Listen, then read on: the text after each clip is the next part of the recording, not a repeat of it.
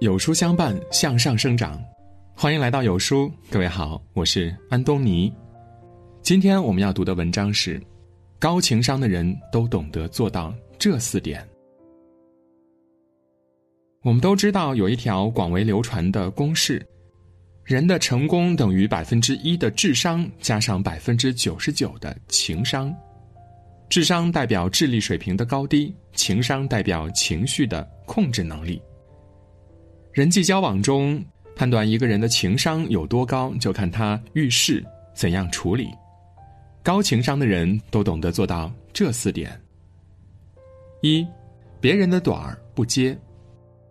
很多人以无所畏惧、敢想敢说为标榜，将自己的口没遮拦视作一种个性。殊不知，这种标榜和个性并不是一件好事儿，很多时候呢是一种揭短儿的行为，并没有突出自己的机灵，反而给人留下了低情商的印象。霍金去世时，脱口秀演员池子更新微博：“不想爬长城，而全家非得去爬长城的我”，并配了一张霍金坐轮椅的照片。而池子晒这张照片，本意是说他现在的状态就像坐轮椅的霍金一样。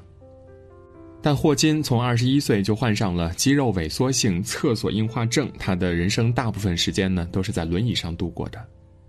不管是无意的玩笑，还是有意的嘲讽，揭人短处，只能被人骂情商低了。揭短不仅对别人造成了伤害，同时也暴露了自己的无知。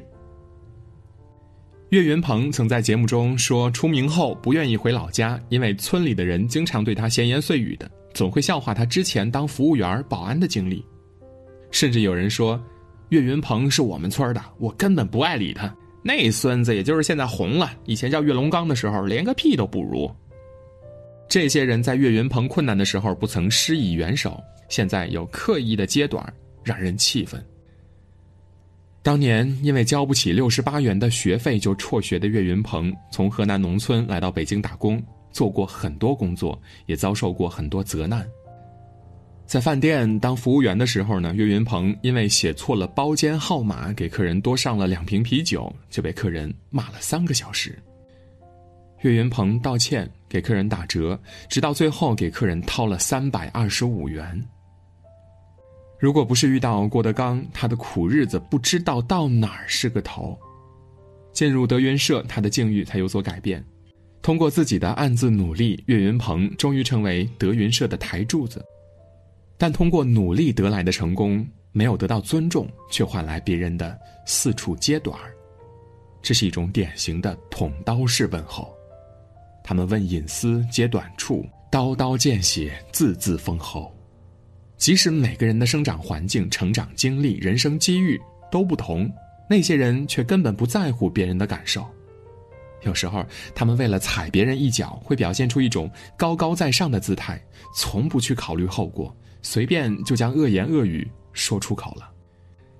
揭别人的短处，将一己之私展现的淋漓尽致，到头来只会断了自己的后路。揭短儿就像挖坑，久而久之，坑越挖越深，你身边的人也越来越少，直到最后，你深陷其中，却已经没有人。来搭救了。《增广贤文》里说：“打人不打脸，骂人不揭短儿。高情商的人从来不揭别人的短儿，因为他们知道，这个短处呢，是别人宁愿尘封，也不愿意被提及的伤。要记得，做人须留三分面，日后才能好相见。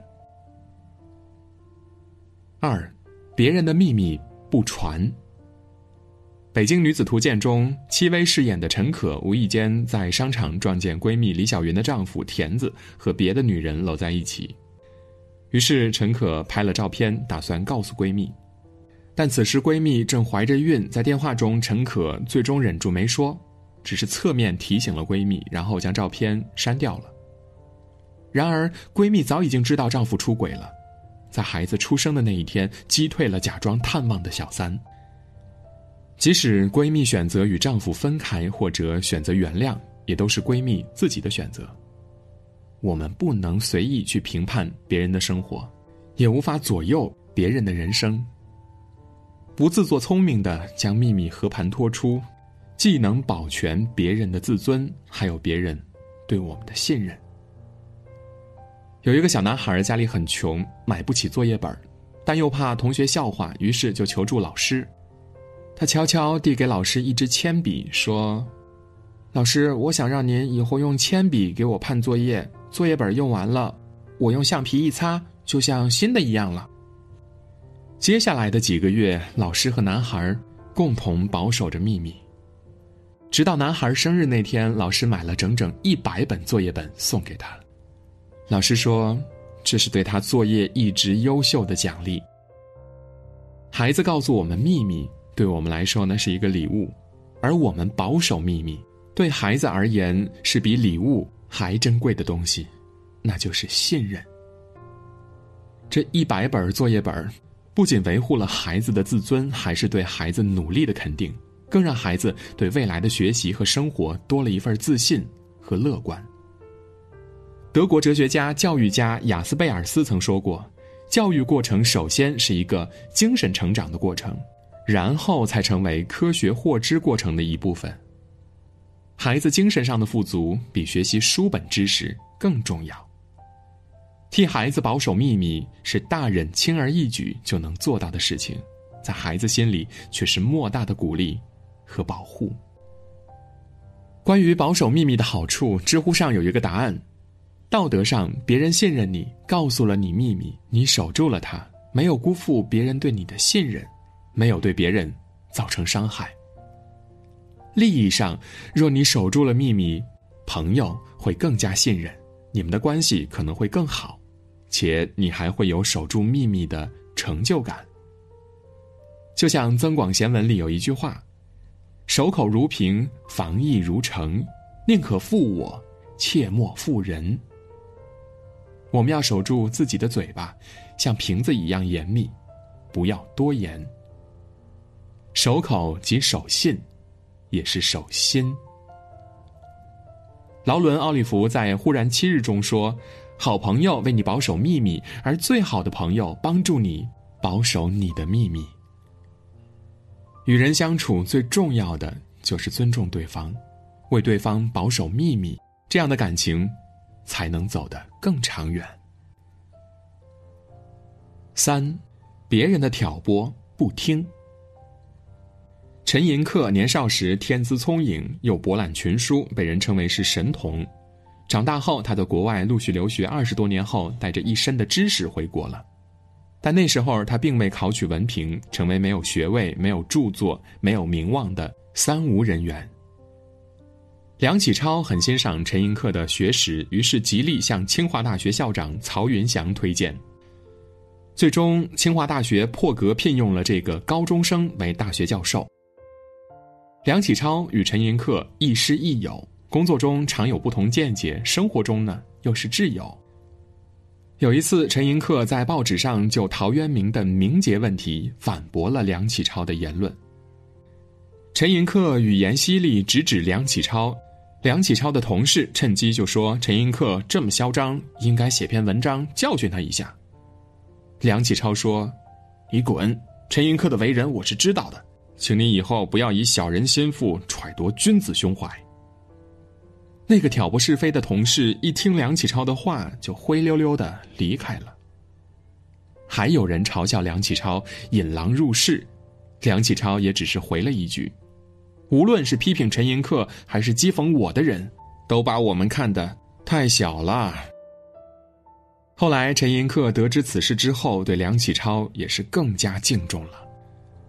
友情如饮水，冷暖自知。古人常说：“来说是非者，便是是非人。”爱说别人是非的人，就是搬弄和制造是非的人。总有一些人管不住自己的嘴，无原则、无底线、不分时间和场合的议论别人，搬弄是非。高情商的人不会听别人的挑拨，而是远离搬弄是非的小人。高情商的人懂得守护朋友的名声，维护朋友的尊严，因而获得了朋友的尊重。四，别人的优秀不妒。朱棣还在当燕王时，与刘伯温之子刘浩下棋，眼看要输了，想让刘浩让他几步棋。刘浩不肯，于是朱棣输了。朱棣登位后，刘浩站在明惠帝一边。朱棣召见刘浩，尽管刘浩称病，仍然被捕入京了。见到朱棣后，刘浩说：“殿下百事后，逃不得一个篡字。”朱棣一气之下将刘浩关进监牢，但是刘浩没有屈服，自杀身亡。正因为气量小，不肯接受和欣赏别人的优秀，朱棣才失去了一位挚友和优秀的辅佐者。生活中输了棋局就嫉妒赢的人，政治上赢了政权就容不下优秀的人。欣赏别人的优秀呢，是一种智慧，因为他们就像一面镜子，鞭策和督促自己上进。欣赏别人的优秀是一种胸怀。尊敬对方，包容对方，能避免冲突，实现共赢。正如老子在《道德经》中所说的：“江海所以能为百谷王者，以其善下之，故能为百谷王。”高情商的人常常能放低自己的姿态，把自己永远放在别人后面，去欣赏别人的优秀。心理学上有一个。冰山效应又称为冰山理论，是著名心理学家弗洛伊德提出的。他认为，人的人格就像漂浮在海面上的冰山一样，显露在海平面外的仅仅是冰山一角。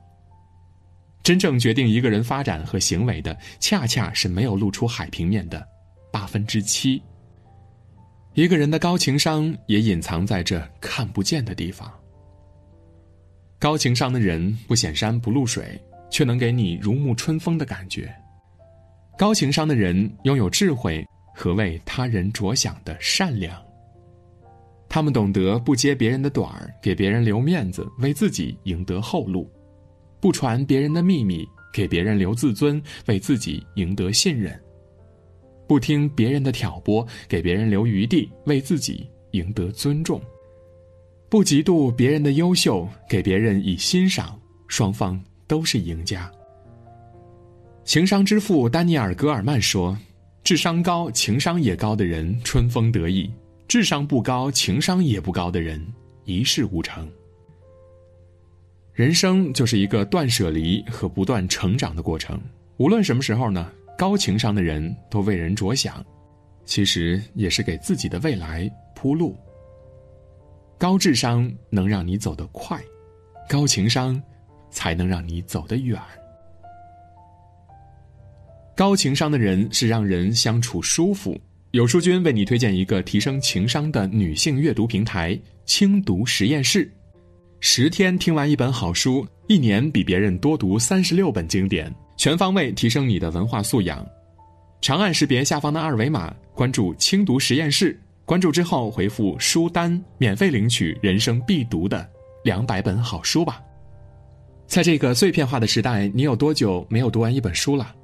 长按识别文末的二维码，在有书公众号菜单免费领取五十二本好书，每天有主播读给你听。好啦，今天的文章到这里就结束了，感谢聆听，愿你的每一天都过得充实有意义。